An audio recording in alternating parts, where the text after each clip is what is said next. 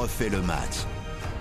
Salut c'est Christophe Paco, passionné comme vous de football, de ballon rond et de belles histoires. Oui, aujourd'hui dans ce podcast exceptionnel, on voulait vous parler du mercato. Et finalement, au lieu de vous parler de transferts avortés comme celui de Dembélé et même un instant celui de Mbappé au Real Madrid, on a choisi avec Nicolas Georgerot du service des sports de vous raconter l'histoire d'une résurrection. Salut à toi Nicolas. Salut Christophe, salut à tous. C'est vrai que Christian Eriksen, c'est une image qu'on n'oubliera jamais quand on suit le football. On se souvient de l'Euro, c'était le 12 juin dernier. Et cette image, évidemment, entourée des siens, entourée des joueurs danois, sur la pelouse de l'Euro, Christian Eriksen face contre terre, qui lutte contre la vie et, la mort, bien sûr, entre la vie et la mort pendant un long moment, pendant de longues minutes, de longues secondes, une éternité pour beaucoup. Tout le monde a peur, les visages sont. C'est stupéfiant d'en voir les images. Hein. Je ne sais pas si tu les as revues, Nicolas, depuis, mais quand tu revois les gens dans, les tribunes ou même ses coéquipiers, tu te dis, il s'en sortira jamais. Et pourtant, il revient à la vie à l'hôpital le plus proche, soigné quand même sur place, faut-il le rappeler. Aujourd'hui, son défi, et c'est l'info du mercato, il signe, et pas pour n'importe quel club, un club de première ligue en Angleterre. Il veut retrouver le haut niveau, effectivement, et, il a signé pour six mois euh, jusqu'en juin 2022 à, à, Bradford, qui est donc 14e euh, de, première ligue. Et, à 29 ans, ben, il considère qu'il a encore euh, un sacré bout de chemin à faire dans cette vie de, haut niveau de, de footballeur il veut jouer la Coupe du Monde euh, au Qatar, c'est son objectif, jouer ce, mondial avec sa sélection. Et c'est vrai que tout au long de ces sept mois, il a fallu avoir un, cheminement parce que euh, d'abord euh, se reconstruire, avoir cette longue convalescence, et puis ensuite trouver un point de chute. Il a résilié son contrat avec l'Inter Milan mi-décembre. Pourquoi? Parce que, eh bien, on lui a implanté un, défibrillateur automatique implantable. Ça, c'est le terme très technique des, des cardiologues, un DAI. Et en fait, aujourd'hui, ce, système euh, qui permet de sauver des vies, euh, on ne peut pas l'utiliser au haut niveau euh, dans plusieurs pays, et notamment l'Italie, notamment la France. ces pays l'interdisent. On le peut en Belgique, on le peut aux Pays-Bas, on le peut au Danemark. Et donc, bah, ces dernières semaines, il s'est entraîné chez lui à, à, Odense, au Danemark. Il s'est entraîné avec la réserve de l'Ajax d'Amsterdam, un club qu'il a déjà côtoyé. Un temps, on a pensé qu'il allait peut-être signer là-bas mais finalement, il va donc retrouver la, la première ligue, lui qui a déjà joué à, Tottenham, et il va retrouver un, club de, de, moitié tableau avec cet objectif assez dingue de retrouver le, le haut niveau et donc euh, d'être aussi en, sélection et d'être en Coupe du Monde. Alors, il y a une question qu'on se pose tout de suite, Nicolas, quand on t'écoute. Je sais que tu n'es pas le docteur Simès, ça t'inquiète, mais quand même, euh, j'ai compris qu'il faut des autorisations ou autres, mais jouer au plus haut niveau quand tu reprends 29 ans, alors c'est sûr, il y a la Coupe du Monde dans la tête, à 29 ans, il n'y aura pas 36 autres d'opportunités, mais est-ce bien raisonnable quand même? Bah, Cette question divise très clairement. Quand on interroge soit des, cardiologues, des préparateurs physiques qui certains ont été euh, confrontés à, ça, c'est-à-dire un malaise cardiaque, à un infarctus. Aujourd'hui, cette question divise parce que euh, tout le monde comprend bien que Eriksen a besoin de ça pour euh, continuer sa vie en quelque sorte, c'est-à-dire d'être finalement dans un, euh, dans un quotidien, d'être bien et qu'il ne pouvait pas s'arrêter sur euh, à la fois ce, malaise cardiaque et sur ces images-là. Mais en même temps, oui, oui, il y a un risque. Euh, alors il y, a, des études scientifiques qui ont été réalisées notamment aux, États-Unis récemment, en 2018, où par exemple on, a fait des études sur 400 athlètes qui ont eu justement un défibrillateur implanté.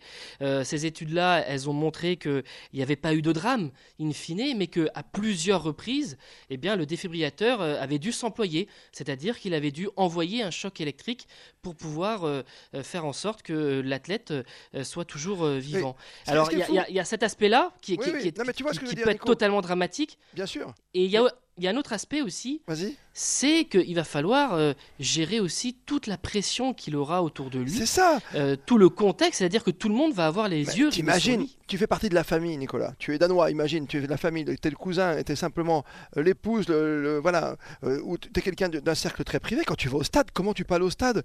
C'est pas possible. Tu peux pas. Souviens-toi de Thuram quand il devait signer au PSG avec son cœur gros. Tu peux pas le laisser, ou Savidan qui a pas pu continuer sa carrière jusqu'au bout.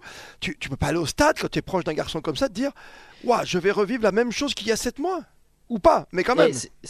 C'est vrai, et d'ailleurs, euh, aujourd'hui, dans le, dans le sport de haut niveau, alors il y, y, a deux, y a deux exemples par rapport à ce que tu dis, Christophe. Il y a Dale Blint qui joue euh, à Amsterdam, euh, qui est néerlandais. Lui aussi, il a un, défibrillateur, mais lui, en fait, on lui a décelé une myocardite. Parce que le problème majeur dans ce qui est arrivé à Eriksen, c'est qu'on ne sait pas d'où vient ce, malaise cardiaque. On, pas ne connaît pas l'origine. Mhm. Je reviens à l'exemple de Dale Blint. On sait qu'il a une myocardite, il a un défibrillateur lui-même dit je, sais qu'il prend un risque et, ça me fait mal de le voir sur, euh, sur un terrain. J'espère que ça lui fera du bien, mais je, sais que c'est difficile à, vivre. Et je vous donne un autre exemple. Fabrice Mwemba, ça remonte un petit peu euh, en arrière, ça remonte à 2012, qui est un joueur anglais qui jouait à Bolton. Il a fait un malaise cardiaque euh, sur la pelouse de, Tottenham. Il est resté dans un état de, mort clinique pendant 78 minutes. 78 minutes. Il est revenu à la vie. Derrière, on lui a implanté ce ce, défibrillateur, il voulait rejouer comme Eriksen. Mais en fait, au bout d'un mois, il a compris qu'il ne pouvait pas. Et lui-même a alerté, il a fait une tribune dans la presse anglaise pour dire c'est difficile pour moi de voir Eriksen sur une pelouse. Quand tu as frôlé la mort comme ça à revenir, alors que je comprends son objectif, il a 29 ans, c'est sa dernière chance, et il veut prouver quelque chose, il n'a pas pu aller au bout de cette compétition, il est revenu, on ne sait pas ce qu'il a vu, ce qu'il a vécu, peut-être dans l'au-delà pendant quelques instants, mais Christian Eriksen, à chaque fois qu'il va rentrer sur la pelouse, c'est comme, enfin tu es de ma génération, à peu près, tu es plus jeune, Nicolas Jean-Jean, mais même si tu étais plus jeune. Un petit peu, oui. Non, mais ok, excuse-moi, mais t'as pas oublié Marc-Vivien Fouet à Lyon, c'est pas possible à Gerland. Mais bien sûr. Tu vois, quand, quand, il s'écroule sur la pelouse, c'est pas possible. Et quand, et quand, tu vois ça une fois dans ta vie, c'est très compliqué quand tu vas commenter du foot et quand tu vois un joueur tomber, tu penses automatiquement à Marc Vivien. Mais il est vrai aussi qu'avec Christian Eriksen, euh, peut-être qu'il va se, lui-même se rendre compte qu'il n'a pas le niveau, tu veux dire ouais. Alors, il est plutôt en, bonne forme, dit euh, son entraîneur, même s'il va falloir euh, encore qu'il se réhabitue au, niveau, parce qu'évidemment, il n'a pas joué depuis euh, un moment et que quand on joue en première ligue, on ne revient pas mm. comme ça sur une, sur une pelouse. Donc, ça, c'est, ça, c'est certain. Mais peut-être que de lui-même aussi, il va y avoir un, cheminement où il verra que est-ce que son, son, rêve est possible? Est-ce qu'il peut durer? Est-ce que Parce que là, il a signé six mois, mais dans sa tête, c'est aussi de rester encore sur plusieurs contrats et sur plusieurs saisons. Tu crois C'est pas juste de jouer la Coupe du Monde et d'arrêter? Peut-être aussi, non? Ah bah, lui, il, a une détermination. Il, a dit Je veux montrer que mon cœur n'est plus un obstacle. et que ce qui s'est passé a été un accident et que ça ne se reproduira plus. Mais la communauté scientifique dit aussi, et ce qu'on disait au début, que le risque existera toujours. Et puis il a un traitement aussi. Hein. Tous les jours, il a des cachets à prendre pour euh, réguler son corps. Et puis euh, avoir un, défibrillateur, euh, là je fais une petite parenthèse technique, c'est pas un pacemaker. Un pacemaker permet d'envoyer quelques signaux électriques pour contrôler le rythme cardiaque. Mais un défibrillateur, c'est vraiment un appareil qui choque, qui envoie un choc électrique pour vous sauver. Et c'est pas, c'est pas anodin d'avoir, d'avoir ça dans le corps. Drôle de mercato, en tout cas six mois. On rappelle que l'entraîneur du club, hein, euh, ce club de Brentford, est, également danois. Donc euh, voilà, on va tout faire pour le mettre dans de bonnes conditions. Et ben après, tu l'as si bien dit, Nicolas, il décidera de lui-même, avec son entourage proche, savoir s'il peut jouer 90 minutes au niveau ou simplement s'il peut accompagner telle une, allez, j'aime pas dire ce mot, mais telle une petite mascotte, un porte-bonheur pour une équipe, qu'elle soit de Brentford en Angleterre ou qu'elle soit peut-être de Danemark euh, pour la prochaine Coupe du Monde au Qatar, que tu couvriras pour nous d'ailleurs pour la grande radio pour RTL avec Philippe Sansfourche.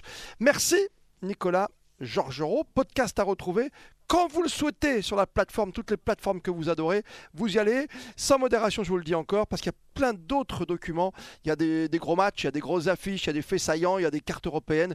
Il y a plein d'histoires à retrouver, et même, même de la rétrospective avec Grégory Fortune, avec Christian Olivier, avec euh, celui qui créa il y a quelques instants et quelques années surtout, notre ami Eugène Sacomano. Merci d'être fidèle à nos podcasts tous les jours. Un nouveau podcast sur la plateforme et sur fr.